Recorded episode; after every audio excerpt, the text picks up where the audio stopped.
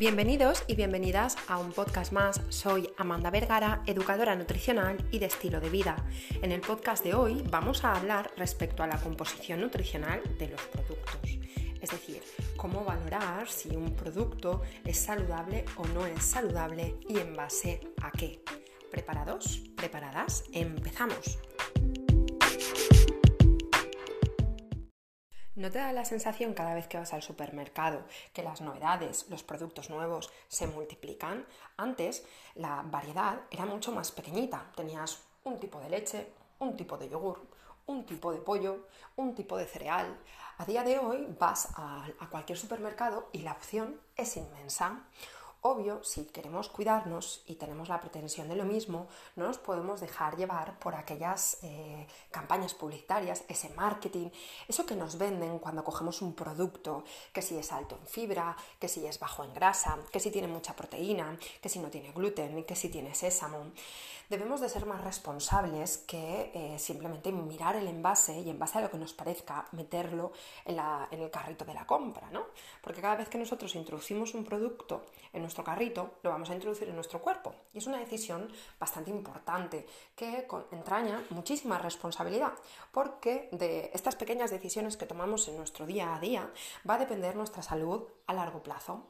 Por ello, la pretensión de este podcast es guiarte, ayudarte, darte unas orientaciones con tal de que puedas defenderte. Y digo defenderte porque a veces ciertos productos son una agresión para el ser humano.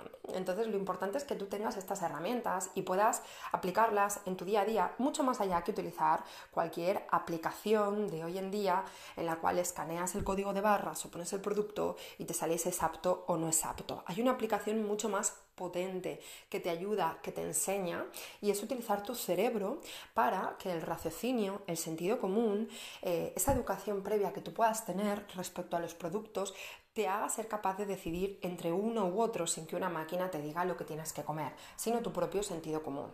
Con esta idea ya publiqué un podcast en su momento, el número 21, que eh, el título es Carta de presentación de los, de los alimentos, ingredientes. Los ingredientes es lo primero que tendríamos que ver, que valorar de un producto para saber si es apropiado o no, tanto para nuestra salud como para nuestros objetivos estéticos. Una vez visto los ingredientes, te recomiendo que eh, profundices en ese podcast porque te puede dar eh, una visión bien amplia y nueva eh, de aplicar en tu día a día cuando vayas a meter un producto nuevo en tu alimentación. Nos centraremos en la valoración nutricional del producto. La valoración nutricional del producto son aquellas kilocalorías, aquellas grasas, hidratos de carbono, proteínas, fibra y sal que te aportan cualquier tipo de, cualquier tipo de producto muchas personas se quedan simplemente en el aporte de kilocalorías. Es lo primero que aparece cada vez que nosotros cogemos un, producto cualquiera, de, cualquier índole, ¿no? Y mucha gente, en base a las kilocalorías que aporta el producto, decide si eh, lo tiene que comprar o no lo tiene que comprar porque va a hacer que engorde 400 kilos o va a hacer que adelgace o eh, todo esto de comer por simplemente estética. A día de hoy se sabe que aunque la energía, las kilocalorías de un producto eh, es importante si tenemos un objetivo estético, ya sea tanto de pérdida de grasa corporal como de ganancia de masa muscular, como incluso para mantenernos, ¿vale? Eh, pues que no todo son las kilocalorías. Las kilocalorías es la suma de la energía que te aporta las grasas que tiene el producto, eh, los hidratos de carbono que tiene y la proteína. La suma de todo esto hace que salga X kilocalorías. Por ponerte un ejemplo, el azúcar el azúcar, azúcar, el, paquete de azúcar de kilo que tú puedes comprar, em, si te fijas, el aporte energético va a ser 400 kilocalorías. ¿Por qué? Porque 100 gramos de hidratos de carbono.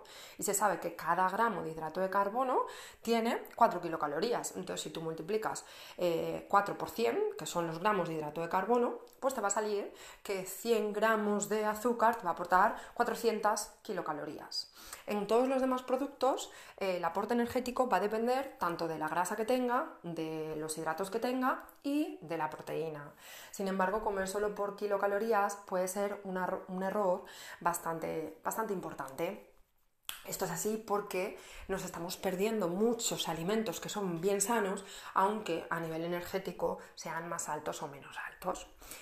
Pero bien, como parece ser que es importante en la sociedad en la que vivimos, hay una eh, orientación que puedes tener en cuenta a la hora de saber si un alimento es bajo, medio o alto en energía pero que esto no sea el condicionante para adquirirlo o no, ¿vale? Esto es importante. Entonces, un alimento que siempre vamos a hablar por 100 gramos, ¿vale? Siempre todo lo que voy a decir es por 100 gramos del producto. Entonces, por 100 gramos de producto o por 100 gramos de alimento, si tiene entre 0 y 200 kilocalorías, va a ser bajo en energía de 200 a 400 va a ser medio y más de 400 va a ser un alimento alto a nivel energético.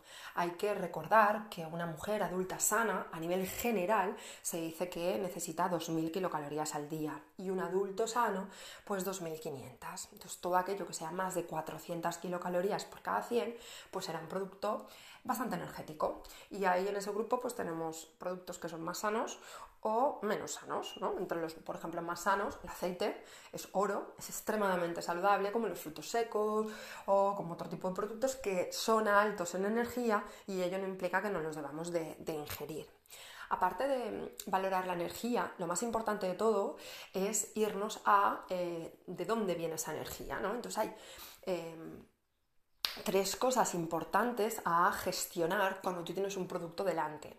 Tres cosas importantes que son eh, las grasas de las cuales saturadas, los hidratos de los cuales azúcares y el aporte de sal. ¿Por qué señalamos la grasa saturada? ¿Por qué señalamos los azúcares? ¿Y por qué señalamos la sal? Pues bien, se sabe que estos eh, nutrientes en, en, exceso lo que van a hacer es perjudicar nuestra salud, no a corto plazo. Es decir, yo no me voy a tomar un producto que tenga este tipo, mucha cantidad de grasa saturada y me va a dar un ataque cardíaco fulminante. Ni me voy a tomar un alimento que tenga mucho azúcar y voy a generar una resistencia a la insulina o me voy a cargar al páncreas o me voy a tomar un alimento que tenga mucha sal y voy a tener una retención de líquidos que alucinan o mi hipertensión se va a disparar a 18-20. Esto no sucede así.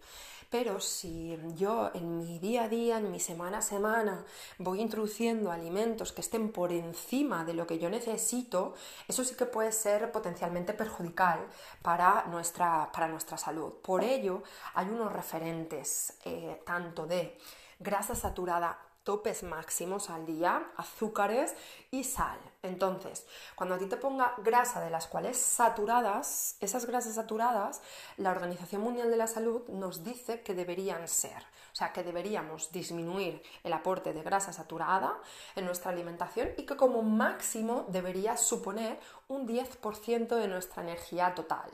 Como ves, el mensaje no es muy claro, es decir, no es muy práctico a la hora de ponerlo eh, eh, en praxis ¿no? en nuestro día a día. Es un mensaje un poquito ambiguo que no sabemos muy bien cómo aplicarlo, ¿no? Porque si tú te fijas, si hemos dicho que una mujer adulta sana necesita 2.000 kilocalorías al día, pues de estas 2.000 kilocalorías, menos del 10% de esta energía debería ser de aporte de grasa saturada. Entonces, si tú haces las cuentas y dices 2.000 kilocalorías es el 100% de lo que necesito, ¿vale? Eh, voy a ver cuánto es el 10% de estas 2.000 kilocalorías. El 10% de 2.000 son 200 kilocalorías. Sabiendo que un gramo de grasa aporta 9 kilocalorías, se hace la siguiente regla de 3, que es si un gramo de grasa me aporta 9, 200 eh, kilocalorías, ¿cuántos gramos de grasa saturada me van a aportar? y es alrededor de pues, unos 22 gramos, unos 20-25 gramos de grasa saturada al día. Vale, ahora ya sabemos esto. Hemos transformado el consejo de menos del 10% de la energía total en gramos, que es un poco más fácil de comprender. Pero ahora te pregunto, ¿y yo qué narices sé cuánta grasa saturada tomo al día? No sé si tomo 20 gramos, si tomo 50, si tomo 70, no lo sé. Entonces, ¿qué consejo puedes poner en, práctica muy fácil de poner? Pues bueno, tener en cuenta que por 100 gramos de producto, si tiene de 0 a 5 gramos de grasa saturada, es bajo en grasa saturada. Si tiene de 5 a 10 gramos de grasa saturada sería medio y todo lo que sea más de 10 gramos de grasa saturada por cada 100 gramos se considera que es un producto alto en grasa saturada, que no debería estar presente o intentar que no estuviera presente en nuestro día a día, sino de manera puntual. Con el azúcar pasa lo mismo, no voy a repetir el mismo proceso que con la grasa saturada, pero también se nos da una recomendación em, muy, pues muy volátil, ¿no? De pues entre un 5 y un 15% como máximo de la energía total que te aportas en tu día a día debería proceder de azúcar simple. Es decir, cuando yo me voy a hidratos de carbono, abajo siempre me va a poner de los cuales azúcares. Pues esto sigue la misma regla que la grasa saturada. Es decir, grasa saturada hemos dicho menos de 5 gramos por cada 100 es bajo. Pues azúcar, menos de 5 gramos por cada 100 es bajo también azúcares simples. De 5 a 10 es medio y más de 10 gramos de azúcar por cada 100 sería alto. ¿Vale? Hay dos excepciones con la grasa saturada y con el azúcar.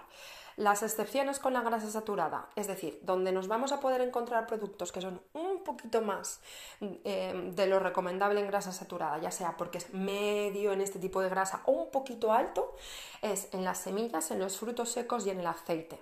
Pero aunque esto sea así, es decir, aunque yo coja 100 mililitros de aceite y vea 12 gramos de grasa saturada, nos tiene que dar igual, porque ese aporte de grasa sí que es bueno. ¿Vale? Por todo lo demás que nos da. Entonces, en esas tres excepciones, tanto fruto seco como semillas como eh, aceite, eh, saber que si la grasa está un poquito media o por encima, más de 5 o un poquito más de 10, no es patológico, no es problemático, ¿vale? Con el azúcar hay dos excepciones, la fruta, y los lácteos, los lácteos naturales, los lácteos de verdad, no los lácteos con saborizante, no los lácteos con frutas añadidas, los lácteos lácteos, los lácteos que tienen leche fermento un poco más, ¿vale?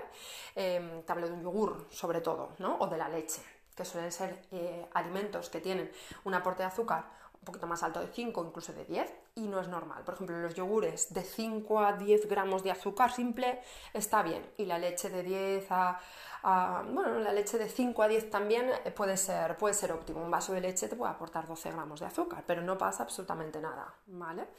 Entonces, mmm, recapitulando, y la fruta, bueno, perdonar, y la fruta, la fruta también, la fruta 100 gramos de plátano, 100 gramos de manzana te aporta mucho más cantidad, eh, mucho, mucho tampoco, pero sí que te aporta más de 10 gramos de azúcar y no pasa absolutamente nada porque es saludable, ¿vale? Recapitulando, menos de 5 gramos de grasa saturada o menos de 5 gramos de azúcar, bien. Eh, de 5 a 10 ya la cosa empieza a estar medio, más de 10 te has pasado, ¿vale? De forma puntual, los productos que sean más altos de 10 puedes introducirlos en tu, alimentación, eh, disfrutarlos, mm, sentir hedonismo con ellos y no hay ningún tipo de problema, pero en tu día a día no sería recomendable. Vamos a la sal. Eh, la sal nos vuelven a dar otra orientación un poquito, pues así, ¿no? Que hay que cogerla con pinzas no tome usted más de 5 gramos de sal al día y si tiene algún problema circulatorio, de retención de líquidos o de hipertensión, como máximo 3 gramos de sal al día. Claro, ¿cómo lo aplico yo en mi día a día? ¿no? Eh, si te fijas, antes hemos dicho que de grasa saturada y de azúcar como mucho entre 20 y 30 gramos, pues en la sal nos dan un poquito bastante menos, ¿no? De gramitos, es decir, ya no es esos 20-30 gramos, sino entre 3 y 5, por lo que las recomendaciones sería, si un producto es bajo en sal, quiere decir que tiene entre 0 y 0,5, ya no es de 0 a 5, sino 0 a 0,5, todo lo que sea menos de 0,5 gramos de sal por cada 100 es bajo. De 0,5 a 1 sería medio y más de 1 es alto. Por ejemplo, los quesos, da igual que sean curados, que sean frescos, serían altos en sal. El pan es alto en sal. Las conservas serían altas en sal. ¿Eso implica que no deba ingerirlos? No. Implica que los tengo que tomar, pero lo tengo que tener en consideración. Si yo me voy a tomar, por ejemplo, en una ensalada, me voy a poner pepinillos en vinagre, eh, eh, corazones de alcachofa en conserva, le voy a poner eh, una y le voy a poner queso fresco, he dicho cuatro alimentos, por ejemplo, que ya tienen sal, pues no voy a añadir más sal en la ensalada, ¿no? Simplemente es para tenerlo, tenerlo en consideración. Entonces, recapitulando todo, ¿vale? La energía es importante en la medida en la que tú quieras gestionar algo de cambio a nivel estético o de composición corporal, pero no tiene que ser lo, que, lo, lo decisivo a la hora de elegir un producto o no. Em, para cuidar bien de nuestra salud es impepinable que nos fijemos en cuánta grasa saturada y cuánto azúcar nos está aportando un producto. Todo lo que sea menos de 5 gramos de está guay. De, 0, de 5 a 10 es medio, más de 10 está un poquito ya elevadito. Y contra más se aleje eje del 10 más elevado está. Y luego, por otra parte, el tema de la sal, todo lo que sea menos de 0,5 por cada 100 está bien, de 0,5 a 1 es medio, más de 1 sería alto.